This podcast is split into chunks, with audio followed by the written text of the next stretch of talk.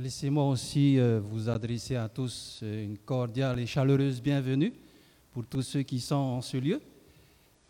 Nous rendons grâce à Dieu parce que il vous a donné une occasion, un privilège de pouvoir euh, entendre sa parole. Particulièrement entendre le message de la prophétie. Mais c'est quoi la prophétie?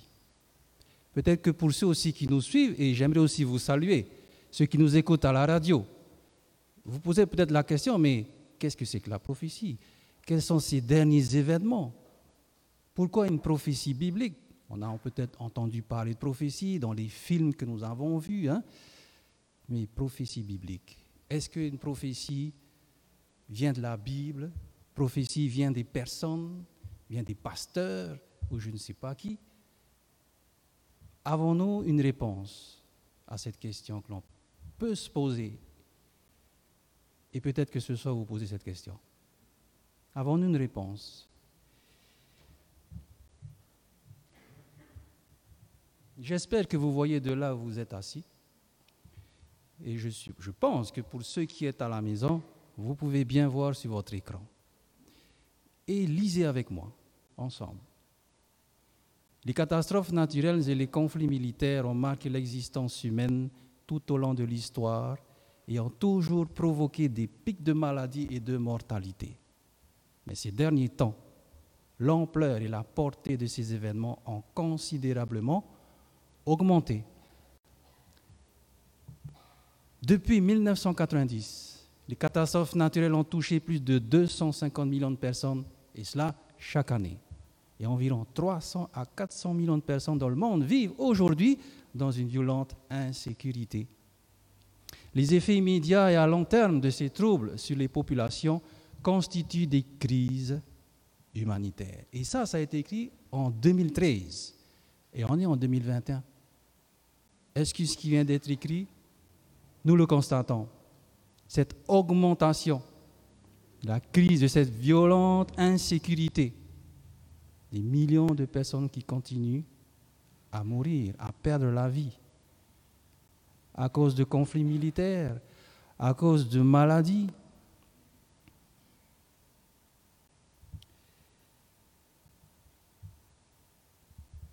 Imaginez que vous fuyez pour votre vie. Vous êtes en fuite. Et pendant des jours, vous avez été poursuivis par des ennemis qui veulent vous tuer. Mais votre obéissance et fidélité à Dieu a fait de vous une cible de l'État et de l'Église. Alors que vous pénétrez dans un endroit montagneux, en fait des montagnes tout autour de vous, il n'y a pas d'issue. Mais vous avez décidé de pénétrer à l'intérieur un endroit isolé. Mais dans ce lieu se trouvent d'autres croyants comme vous. Et là, vous tombez d'épuisement. Peut-être vous dites, je suis enfin en sécurité. Vous ressentez à peine votre faim, votre soif et votre lassitude, car votre seul objectif, c'est de rester fidèle à votre foi. Les dernières semaines ont été un cauchemar alors que le monde a basculé dans la terreur. Des incessantes inondations que nous pouvons voir à la télévision ont réduit en ruine plusieurs villes du monde. Des ouragans, des cyclones mortels ont simultanément balayé sur le passage des dizaines de villes en une journée des vagues de chaleur, de réchauffement climatique ont engendré des immenses incendies qui ont détruit des milliers d'hectares de forêts, jusqu'à aujourd'hui préservées.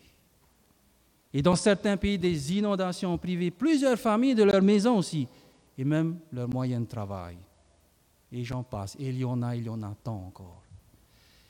Une pandémie une pandémie qui chamboule notre quotidien, faisant en même temps soulever les masses populaires, exprimant leur mécontentement contre toute forme d'obligation.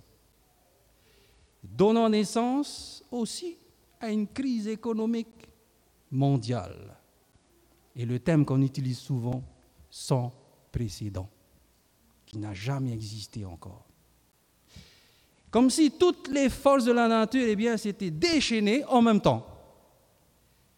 Même les cieux semblent confus dans certaines régions du monde. Et oui, dans certains pays de ce monde, lorsqu'ils regardent le ciel, ils disent, est-ce que c'est le matin ou c'est l'après-midi? On ne peut même plus percevoir le soleil, ni la lune ou les étoiles le soir. Pourquoi? Juste une couleur grise à cause de la pollution de l'air, tout simplement. Et remercions le Seigneur parce que chez nous, nous pouvons admirer le beau soleil le matin, le beau ciel bleu, et même le soir, toutes les étoiles, ces constellations. D'une manière ou d'une autre, vous savez au fond de vous-même que pour cette planète sur laquelle nous vivons actuellement, c'est minuit. Il est minuit. L'heure la plus sombre de la nuit. Chers amis, nous sommes, nous, déjà posé cette question qui s'affiche maintenant. À quoi ressembleront les derniers événements de la fin du monde? Je suis sûr que vous vous êtes tous posé cette question, n'est-ce pas? Et on continue à se la poser ce soir même. À quoi vont ressembler les derniers événements de la fin du monde? Faisons-nous confiance, par exemple, aux films ou aux livres que peut-être nous avons lus, qui ont eu un succès populaire, qui, par exemple, nous présentent une astéroïde apocalyptique qui vient et frappe la Terre. Peut-être nous croyons en cela. Ou alors c'est une maladie mortelle qui va anéantir toute vie humaine. Est-ce cela Les derniers événements? Ou alors le soleil va-t-il exploser ou s'éteindre? Est-ce que les humains pourront vivre sur, une planète, sur la planète Mars? C'est l'objectif. Hein. Et ainsi pouvoir peut-être échapper à une destruction de la planète Terre. Ou alors, tout simplement, comme certains prédicateurs connus l'ont annoncé, en disant, eh bien, bientôt nous allons voir un début de mille années de paix sur la terre. Ou alors, des chrétiens secrètement seront enlevés avant le début d'une tribulation de sept années. C'est des choses qu'on entend. Est-ce que c'est cela? Devrions-nous faire confiance tout simplement aux scientifiques ou aux médias, aux intellectuels, ou être peut-être aux sondages d'opinion ou tout simplement à notre voisin qui nous parle de ces choses? Est-ce que tout cela apporte des réponses à cette question? Que nous nous posons Aujourd'hui, beaucoup de signes, et j'ai souligné ce mot, beaucoup de signes indiquent certainement un glissement alarmant vers une crise colossale de notre globe. C'est certain, chers amis. C'est inévitable. Laissez-moi vous dire qu'il y a un seul moyen fiable de bien comprendre l'époque où nous vivons actuellement et aussi vers laquelle nous nous dirigeons. Et ce moyen fiable, c'est la parole de Dieu. La Bible, pour certains. La Bible nous dévoile des réponses précises. La parole de Dieu. Tout au long de cette semaine, pendant cinq soirées successives, eh bien, nous découvrirons ensemble ces réponses à travers la parole de Dieu. Le thème, le thème de la semaine, les derniers événements de la prophétie biblique. Et ces derniers événements de la prophétie biblique seront démontrés par la parole de Dieu. Le plateau ouest de Golan, là on est en Israël. C'est un territoire qui est administré par Israël, mais qui se trouve en Syrie. Eh bien, sur ce plateau, vous allez trouver plusieurs panneaux de ce genre-là, de ce type-là. des panneaux d'avertissement, écrites aussi en plusieurs langues. Mais quel que soit le langage ou la langue utilisée, ils communiquent tous le même message. Attention, mine. Danger, mine. En fait, c'est un terrain miné. Des hectares entiers de ce territoire sont remplis de mines abandonnées après des décennies de guerre. Ces signes inquiétants avertissent les gens du danger auquel ils sont confrontés s'ils entrent dans ces zones. Il n'y a aucun doute que les signes annonciateurs peuvent jouer un rôle important pour nous sauver, n'est-ce pas? Ils ont également un rôle très important dans les prophéties bibliques aussi. Et en particulier en ce qui concerne ce à quoi on peut s'attendre dans les derniers jours de l'histoire de la Terre. C'est pourquoi la Bible partage tant de signes de la fin pour nous avertir de ce qui doit arriver et pour nous aider à nous préparer pour le retour de Jésus. C'est la finalité de ces prophéties bibliques. Voir les signes se réaliser pendant les périodes difficiles peut aussi nous apporter réconfort, assurance au milieu de tous les dangers. Et qui ne voudrait pas avoir un peu de réconfort et d'assurance aujourd'hui?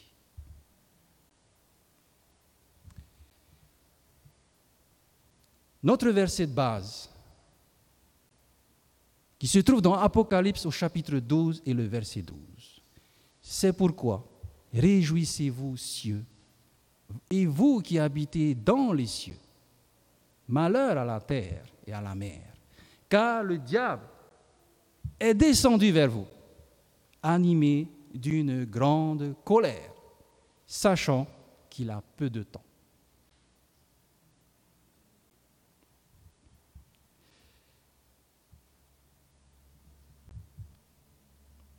La prophétie ou le témoignage de Jésus-Christ. C'est la même chose. La prophétie ou le témoignage de Jésus-Christ. Jésus, dans Matthieu chapitre 24 et le verset 15,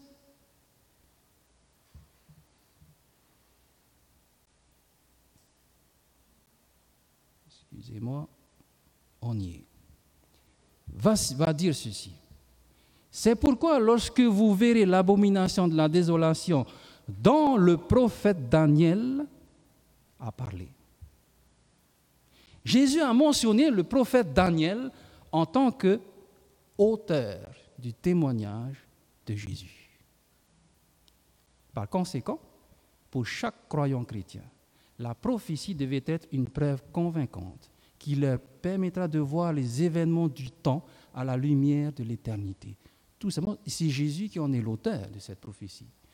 Jésus qui est lui-même le témoignage de ce qui va se passer, qui nous déclare cela. Et il ne fait que citer Daniel en tant qu'auteur de la prophétie, parce que le livre de Daniel, c'est particulièrement un livre prophétique. Les alertes pour une action efficace au moment approprié, eh bien, facilite la préparation personnelle à la crise finale et fournit une base solide pour la foi lors de l'accomplissement de la prophétie. Chers amis, le message de la prophétie est très important. Semblable à un pont, la prophétie qui nous est divinement construit, nous est donné depuis le précipice du temps jusqu'au rivage illimité de l'éternité. Un pont, le message prophétique, sur lequel tous ceux qui s'engagent dans leur cœur d'aimer et de servir Dieu peuvent passer par la foi de l'incertitude et de la détresse de la vie présente à la paix et à la sécurité de la vie éternelle. La prophétie ou le témoignage de Jésus-Christ. Ça n'a rien d'alarmant dans le sens où c'est un mot qui inquiète parce qu'on ne comprend pas exactement c'est quoi. Mais c'est un pont un pont qui nous est divinement construit pour passer toutes ces épreuves, pour passer tous ces chaos que, le monde rencontre actuellement, pour comprendre tout ce qui se passe aujourd'hui. Un pont qui nous conduit de ce temps dans lequel nous vivons vers l'éternité. Mais ça ne marchera que si nous avons la foi. Nous allons emprunter ce pont que si nous avons confiance. Sinon, on ne mettra pas le pied sur ce pont. On va peut-être se dire, ce pont va s'écrouler à un moment donné. Mais non. Ayons confiance en la parole de Dieu. Ayons confiance dans le message de la prophétie. Le titre de notre sujet de ce soir, le dernier signe de la fin. Le dernier signe de la fin. J'avais dit tout à l'heure que plusieurs signes existent. Mais il y a un signe qui marquera la fin. Nous découvrirons ensemble de quel signe s'agit-il.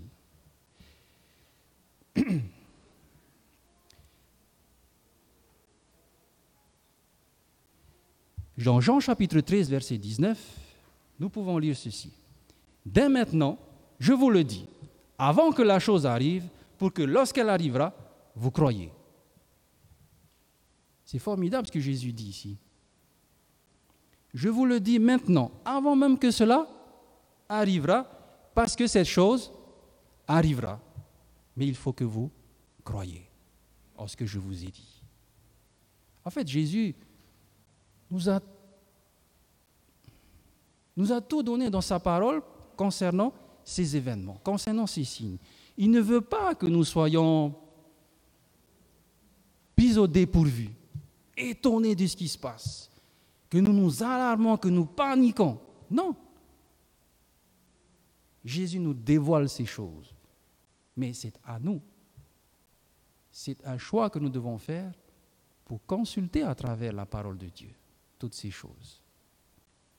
Jésus a parlé à ses, disciples d'événements ou tout simplement de signes qui se produiraient dans le futur, afin que lorsqu'ils s'accompliraient, qu'ils se souviennent que c'est Jésus qui les a prévenus et qu'ils puissent faire confiance en sa parole. Les amis, eh bien, la Bible, écrite il y a des milliers d'années, nous a donné des prédictions sur ce qui se passerait dans ces derniers jours. Et si tu connais ces signes, et au moment où tu les vois se réaliser comme prévu, tu sais que tu vis dans, les derniers jours. Mais aussi, tu auras l'assurance que Dieu est au contrôle et que tu peux faire confiance en ce qu'il dit sur l'avenir. Voyons maintenant ensemble certains des signes que la Bible cite concernant les derniers jours. Mais avant cela, lisons ce, passage pardon, dans l'évangile de Matthieu, chapitre 24, verset 1 à 3. Comme Jésus s'en allait au sortir du temple, ses disciples s'approchèrent pour lui en faire remarquer les constructions. Mais il leur dit, Voyez-vous tout cela? Je vous le dis en vérité, il ne restera pas ici pierre sur pierre qui ne soit renversée. Dis-nous, disaient les disciples, dis-nous quand cela arrivera-t-il? Et quel sera le signe de ton avènement et de la fin du monde? C'était probablement un, mardi, en fin d'après-midi. Jésus passa la journée à enseigner dans les parvis du temple et avait été assailli à plusieurs reprises par des groupes de dirigeants juifs. Et dans son dernier enseignement en public, que vous pouvez lire au chapitre 23, il décrit d'une manière incontestable le caractère hypocrite de ses conducteurs à partir du verset 16. Et à la fin, il quitta les parvis du temple pour toujours. Il ne remit plus jamais les pieds dans les parvis du temple. En sortant de ce temple, eh bien, Jésus et quatre de ses disciples descendirent dans la vallée du Cédron, puis remontèrent en direction du mont des Oliviers, qui s'élève à plus de 120 mètres. Et du sommet, il y avait une vue imprenable particulièrement sur le temple et la ville de Jérusalem. C'est là que Jésus prononça les paroles que nous venons de lire.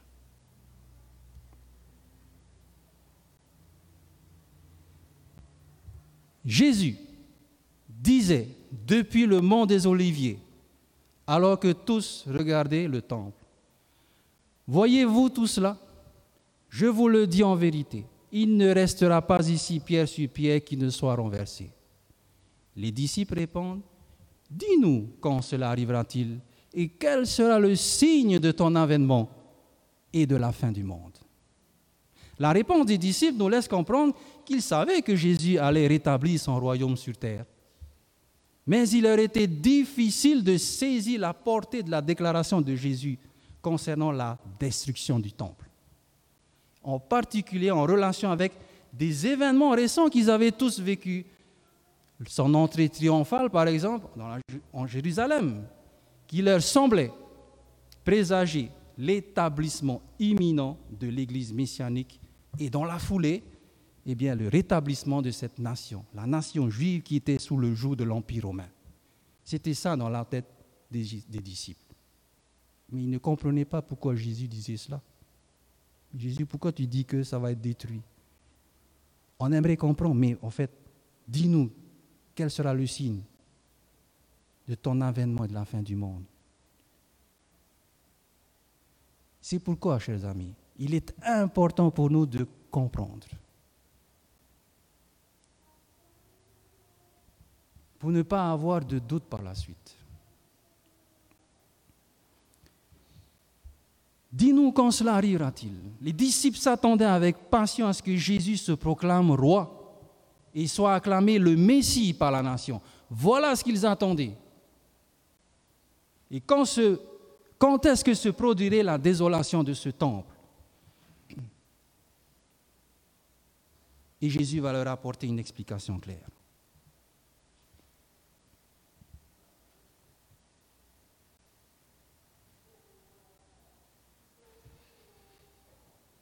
Dans la Bible, le mot signe, c'est ce mot-là, sémion.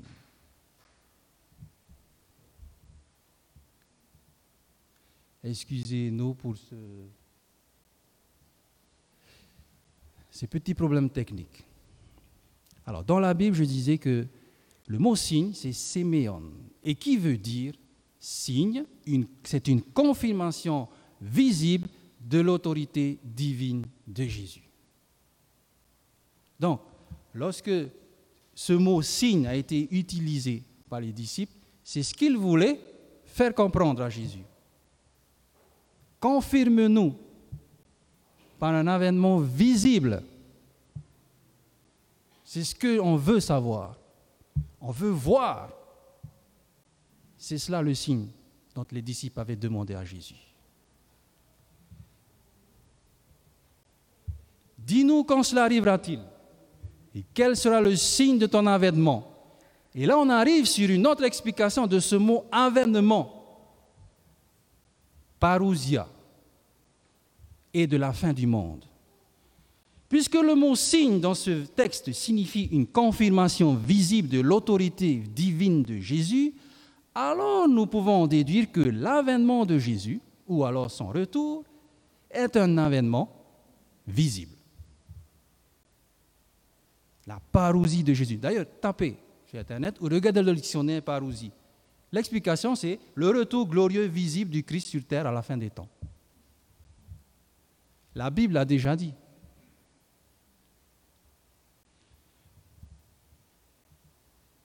Le mot parousie, ou parousia, présence, veut dire présence ou arrivée. D'où cette notion de visible. L'avènement de Jésus, c'est sa présence parmi les hommes, c'est son arrivée, c'est un avènement visible. D'ailleurs, ce mot, euh, dans les découvertes d'anciens manuscrits, est utilisé lorsqu'on désigne l'arrivée ou la visite d'un roi ou d'un empereur. Et c'est ce même mot qui apparaît aussi dans le verset 27 que je vous invite à lire Car comme l'éclair part de l'Orient et se mange jusqu'en Occident, ainsi sera la parousie du Fils de l'homme. Un événement visible, comme l'éclair que nous voyons. Jésus est clair dans son explication, n'est-ce pas? Continuons. Le verset 37. Ce qui arriva du temps de Noé arrivera de même à l'avènement du Fils de l'homme. Nous connaissons tous ce qui s'est passé à l'époque de Noé. La même chose se reproduira. Donc ce sera un avènement visible. Au, verset 39 de Matthieu 24, et ils ne se doutèrent de rien, jusqu'à ce que le déluge vint et les emporta tous. Il en sera de même à l'avènement du Fils de l'homme. Un avènement visible, un retour visible de Jésus sur terre. Et un dernier texte, de Thessaloniciens chapitre 2, versets 1 et 2. Pour ce qui concerne l'avènement, la parousie de notre Seigneur Jésus-Christ et notre réunion avec lui, nous vous prions, frères, de ne pas vous laisser facilement ébranler dans votre bon sens et de ne pas vous laisser troubler, soit par quelque inspiration ou quelques paroles ou par quelques lettres qu'on dirait venir de nous, comme si le jour du Seigneur était déjà là. Ce jour est certain, ce jour arrivera. Cet avènement sera un avènement visible. Ne vous inquiétez pas. Mais des fois, on veut, on veut peut-être pousser un peu plus loin. Quand? À quel moment? On veut connaître un moment précis. Laissons-nous simplement conduire par la parole de Dieu. Et les choses vont s'éclaircir pour nous.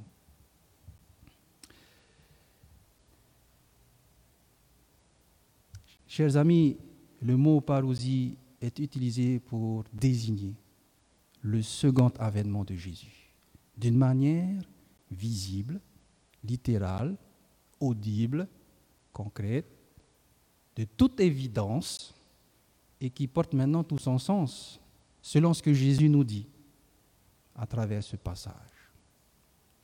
Il n'y a rien qui laisse entendre qu'il s'agirait plutôt d'un avènement en secret.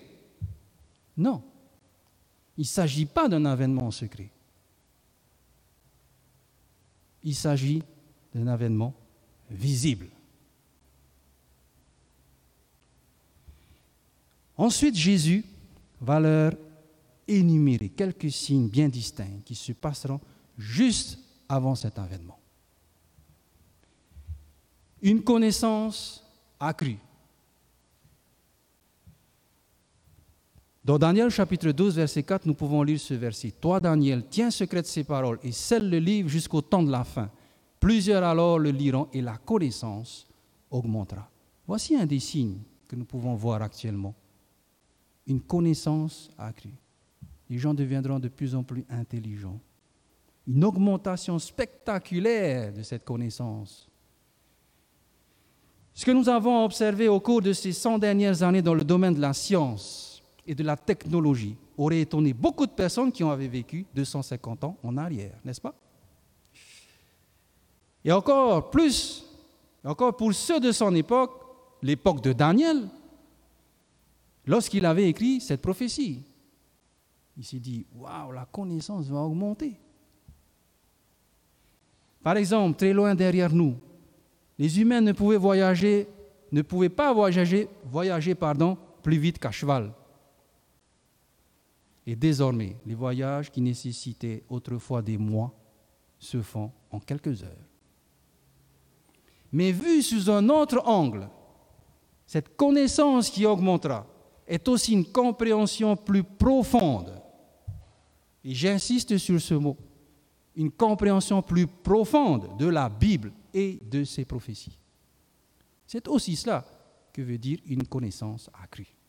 C'est aussi cela que Daniel voulait dire dans ce verset, que la connaissance augmentera. Augmentera, pardon. Des centaines d'événements prédits dans les Écritures se sont déjà accomplis, ce qui est très significatif pour nous. Et cela veut dire que nous pouvons faire confiance en ce que la Bible dit de ce qui arrivera par la suite. Là, on est sûr que ça s'est passé et ça continue à se passer. La Bible dit juste, n'est-ce pas? Continuons. Guerre et menaces de guerre. Ah, ça, ce n'est pas, pas nouveau pour nous, n'est-ce pas? Au début des années 1900, beaucoup pensaient que le monde se dirigeait vers une époque de grand progrès sur le plan moral et matériel. Ils pensaient que les grandes avancées technologiques de l'humanité inauguraient une période de prospérité et de paix, dans laquelle la guerre appartiendrait au passé. Fini ce temps-là.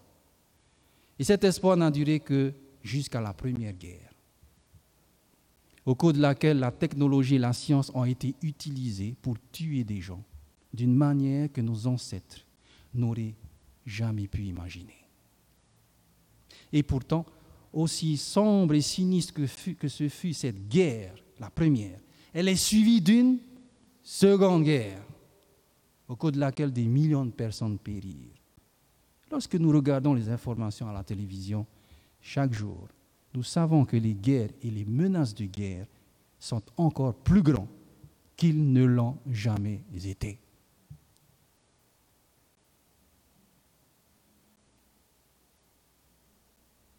Vous avez lu le verset?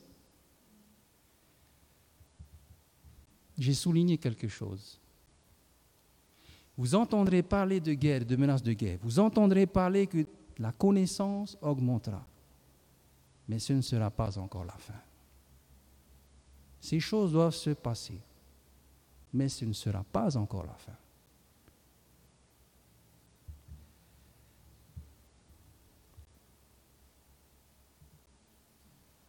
Dans Ésaïe au chapitre 42, les versets 8 et 9, nous pouvons lire ceci. Je suis l'Éternel, voici les premières choses se sont accomplies.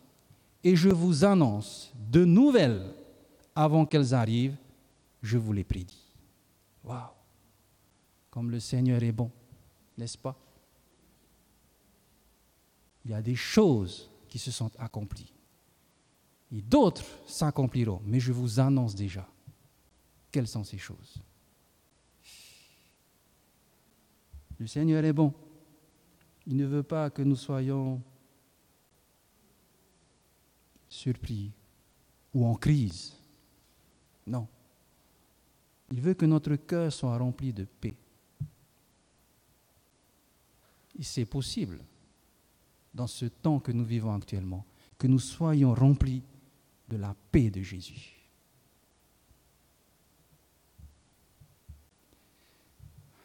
Je sais que c'est petit, mais j'ai voulu le mettre sur une seule diapo. Tout simplement pour vous dire que les prédictions bibliques annoncées comme des événements futurs et qui se sont produits confirment la fiabilité des prophéties. Et voici quelques réalisations. Par exemple, dans Daniel chapitre 2, le chapitre 7 et le chapitre 8, on, on constate que quatre empires se sont succédés l'un après l'autre sur cette terre dans cet ordre suivant. Le premier empire, c'est Babylone, suivi des Mèdes et des Perses, ensuite la Grèce, et pour terminer avec Rome. Et lorsqu'on regarde l'histoire, et parce que j'ai vu aussi ça lorsque j'étais à l'école, en histoire, effectivement, ce sont les empires qui se sont succédés l'un après l'autre. C'était une prophétie qui a été annoncée dans la Bible. Ça s'est réalisé. Ou alors dans Isaïe chapitre 40, 45, verset 1 et 3, l'homme de guerre, c'est Cyrus qui conquit Babylone. Dans l'histoire, effectivement, on nous parle de Cyrus qui a conquis Babylone, cette ville qui se disait imprenable. Une prophétie qui a été annoncée et qui s'est réalisée. Ensuite, après la destruction de Babylone, elle ne fut plus jamais habitée. Et regardez aujourd'hui, Saddam Hussein a essayé de reconstruire Babylone. Est-ce qu'il a réussi? Vous avez regardé sur Internet Pas vraiment. On voit les ruines, on a essayé de reconstruire sur les ruines, mais ça a été prédit, plus jamais. Ça sera reconstruit. L'homme essaiera de le faire, mais parce que c'est écrit, parce que Dieu a écrit, on ne peut pas aller à l'encontre de la parole de Dieu. L'Égypte n'aurait plus jamais de position dominante parmi les nations. À l'époque, l'Égypte était une nation dominante avant Babylone. Mais ensuite, parce que la parole l'a prédit, la prophétie prédit, elle a perdu toute sa puissance. Ça, c'était dans l'Antiquité, hein, ça fait très très longtemps. Et la Bible nous a déjà parlé de ces prophéties. Des calamités la peur vers la fin des temps. Luc chapitre 21, verset 25, ont été annoncés. Se passe, sont passés, se passent encore actuellement. Voilà quelques exemples parmi tant d'autres. Catastrophe naturelle, un autre signe. Et ça, on le sait. Luc chapitre 21, verset 11, il y aura de grands tremblements de terre.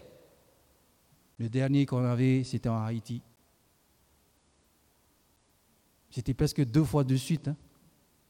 Deux fois à la suite, frappé par un tremblement de terre.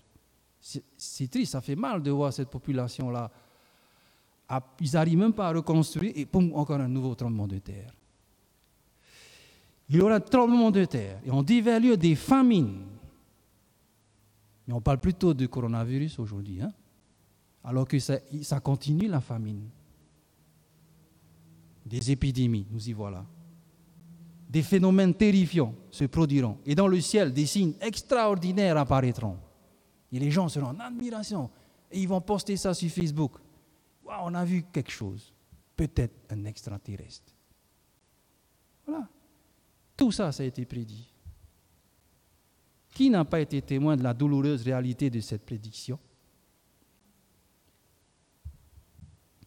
Luc mentionne également les épidémies. Donc ne vous étonnez pas. Il y a eu d'autres épidémies avant. Mais pourquoi est-ce qu'on se focalise beaucoup sur ça, sur cette épidémie actuelle, alors que le sida est toujours là Ebola est toujours là Et il y en a encore d'autres?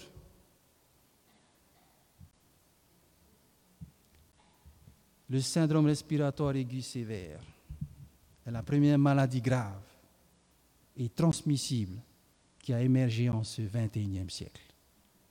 Ça, c'est une, source de l'Institut Pasteur.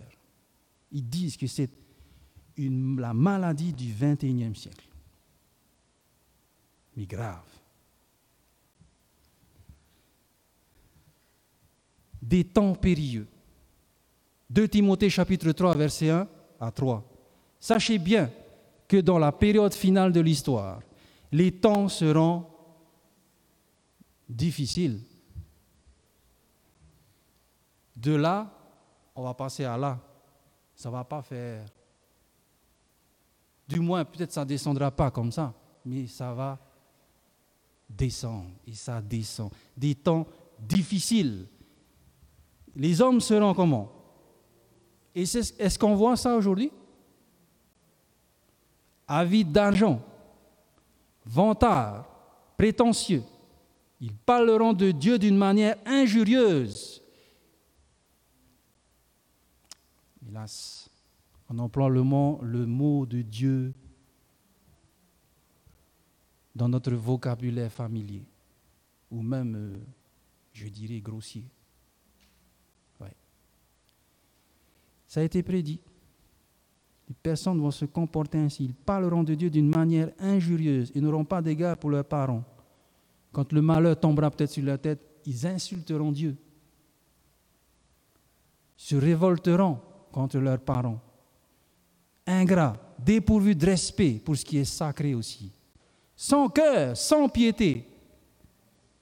Calomniateurs, incapables de se maîtriser, cruels, ennemis du bien. Voilà.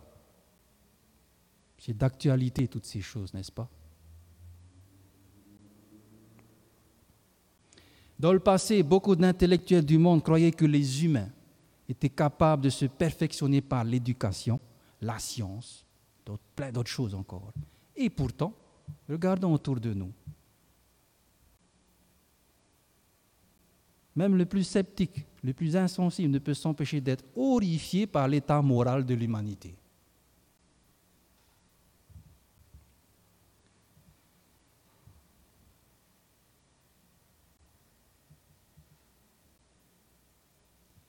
Une crise mondiale qui ne s'arrête pas.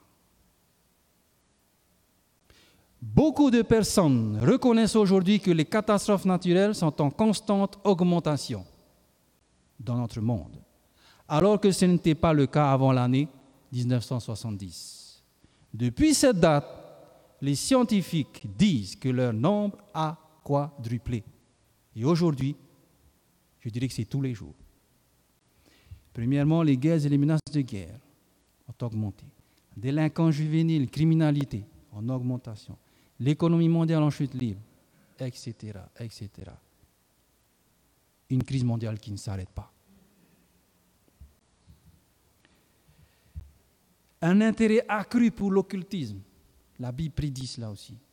Les gens seront plus intéressés par la parole, par la vérité.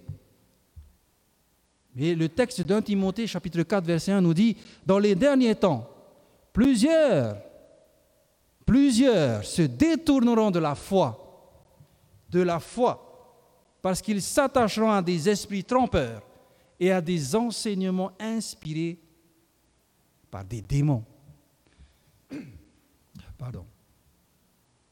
Des gens vont délaisser leur foi, vont délaisser la parole de, et mettre cela de côté, mais vont aller vers des enseignements, et ces enseignements seront, sont inspirés par des, par des démons. Une forte augmentation de l'intérêt pour l'occultisme et la sorcellerie. Et d'ailleurs, les gens, d'ailleurs, quand on voit ceux qui sont connus dans le monde, la musique par exemple, des films, ils n'ont plus peur de dire qu'ils pratiquent ces choses. Et on ne s'étonne pas pourquoi ils ont du succès, n'est-ce pas?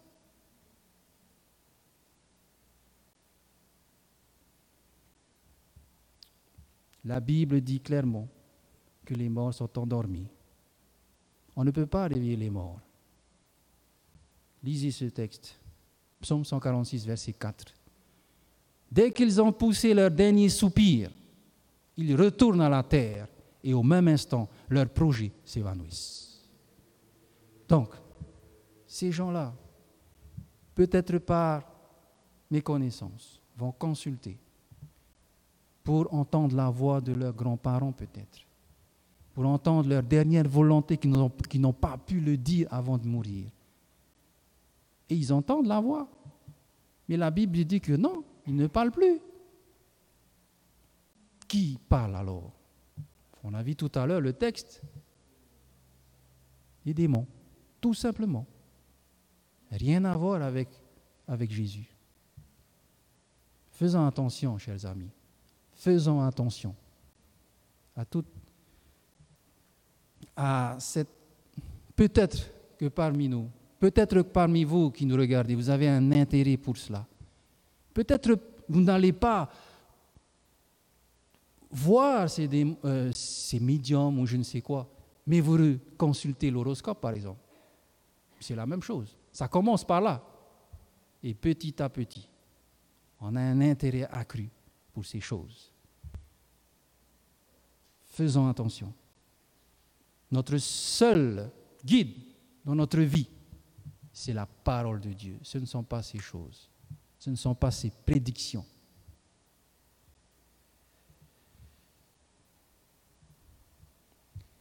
L'évangile répandu dans le monde. Ah Oh, voici maintenant un signe positif, n'est-ce pas?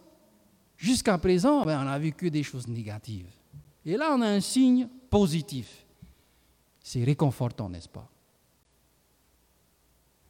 Cette tâche, autrefois difficile, porter l'évangile aux quatre coins de la, de la terre, arrive sûrement à sa fin.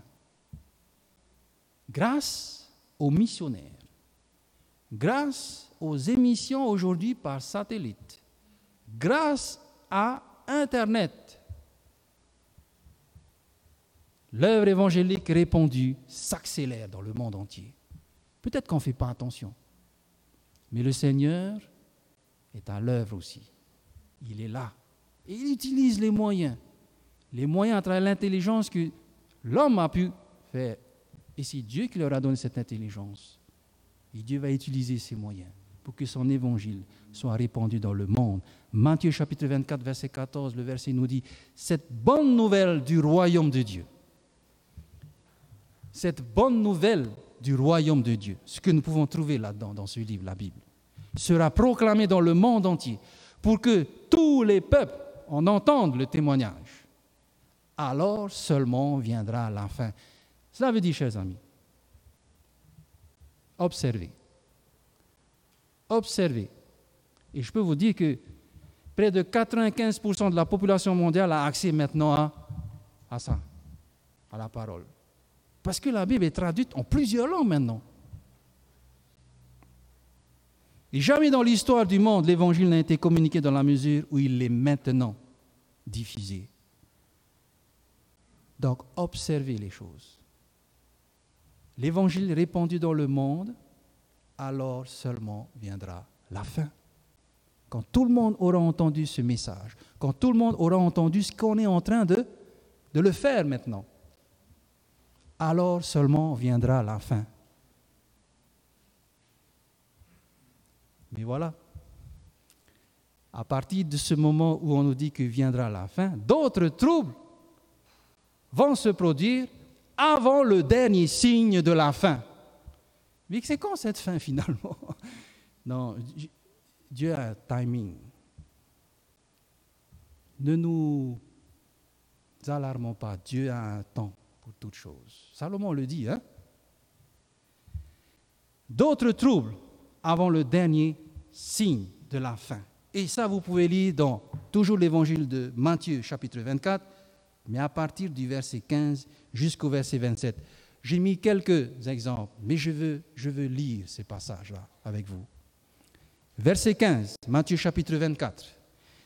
Voici d'autres troubles à partir du moment où l'évangile sera entendu dans le monde entier. Voici ce qui se passera. C'est pourquoi lorsque vous verrez l'abomination de la désolation dont a parlé le prophète Daniel établi en lieu saint, que celui qui lit fasse attention, alors que ceux qui seront en Judée fuient dans les montagnes. Que celui qui sera sur le toit ne descende pas pour prendre ce qui est dans sa maison. Et que celui qui sera dans les champs ne retourne pas en arrière pour prendre son manteau. Malheur aux femmes qui seront enceintes et à celles qui allaiteront en ces jours-là. Priez pour que votre fuite n'arrive pas en hiver, ni un jour de sabbat, car alors la détresse sera si grande qu'il n'y en a point eu de pareil depuis le commencement du monde jusqu'à présent, et qu'il n'y en aura jamais. Ah, une détresse très grande qu'on n'a jamais vue, n'a jamais existé. Mais voici ce qui nous est dit par la suite de ce texte. Et si ces jours, ces jours de détresse, hein, n'étaient pas abrégés, écourtés, personne ne serait sauvé. Mais pourquoi est-ce que ces jours seront si intenses? Qu'est-ce qui se passera exactement? À tel point qu'il faut qu'il y ait, il faut qu'il y ait une manifestation une puissante pour que ces jours soient écourtés. Sinon, plus personne sur terre, personne ne pourra résister à ces moments-là de détresse. Et qu'est-ce qui va faire que cette manifestation puissante va se mettre à l'œuvre? La suite du verset nous dit, mais à cause des élus, ces jours seront abrégés. À cause de ceux qui auront gardé la foi, qui ne sont pas détournés vers ces messages de démons. À cause de ceux qui auront gardé la parole ces jours de détresse seront écourtés, abrégés. Lisons la suite. Si quelqu'un vous dit alors le Christ est ici, ou il est là, ne le croyez pas, car il s'élèvera de faux Christ et de faux prophètes. Ils feront de grands prodiges et des miracles au point de séduire, s'il était possible, même les élus. ça veut dire qu'ils vont réussir à séduire un maximum de personnes. Même les élus, même ceux qui auront déjà pris position, mais quelque chose fait que ce n'est pas tout à fait ça. Il y a quelque chose qui manque dans leur relation avec le Seigneur. Ils croyaient avoir une relation avec le Seigneur, mais il y a quelque chose qui manque et qui fait que finalement ils seront séduits. Ils vont glisser sans le savoir, sans savoir qu'ils ne sont plus en connexion avec Dieu.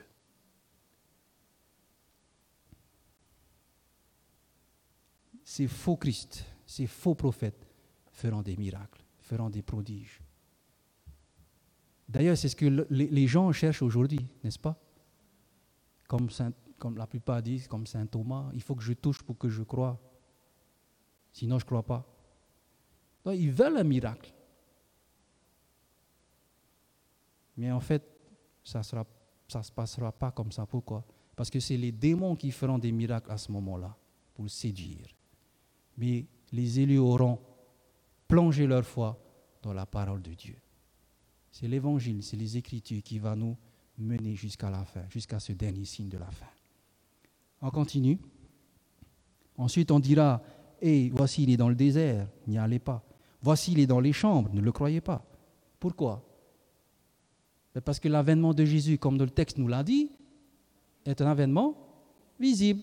Ce n'est pas que ceux qui sont en Afrique qui vont le voir si Jésus arrive là-bas, ou aux États-Unis par exemple. Non, tout le monde le verra. D'ailleurs, Jésus va dire, car comme l'éclair part de l'Orient et se monte jusqu'en Occident, ainsi sera l'avènement du Fils de l'homme. Et je termine avec.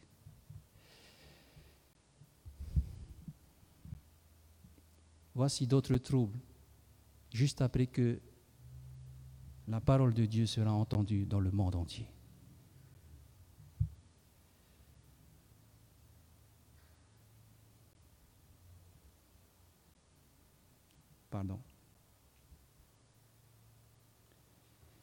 Finalement, quel est ce dernier signe de la fin? Lisez ce verset. Matthieu chapitre 24, les versets 29 et 30. Aussitôt après ces jours, c'est-à-dire ce que l'on vient de lire ensemble, ces jours de détresse, le soleil s'obscurcira, la lune ne donnera plus sa clarté, les étoiles tomberont du ciel et les puissances des cieux seront ébranlées. Alors, le signe du Fils de l'homme paraîtra dans le ciel toutes les tribus de la terre se lamenteront, et elles verront le Fils de l'homme venant sur les nuées du ciel avec beaucoup de puissance et de gloire. Quel est ce signe? Quel est ce dernier signe? Le Fils de l'homme venant sur les nuées des sur les nuées du ciel. Voici le dernier signe de la fin. Donc, tant qu'on n'aura pas vu Jésus sur les nuées du ciel, ce ne sera pas la fin. N'imaginez pas que c'est une planète qui va me détruire la Terre. Non. C'est l'apparition de Jésus sur les nuées du ciel. Le signe du Fils de l'homme que nous attendons tous, n'est-ce pas?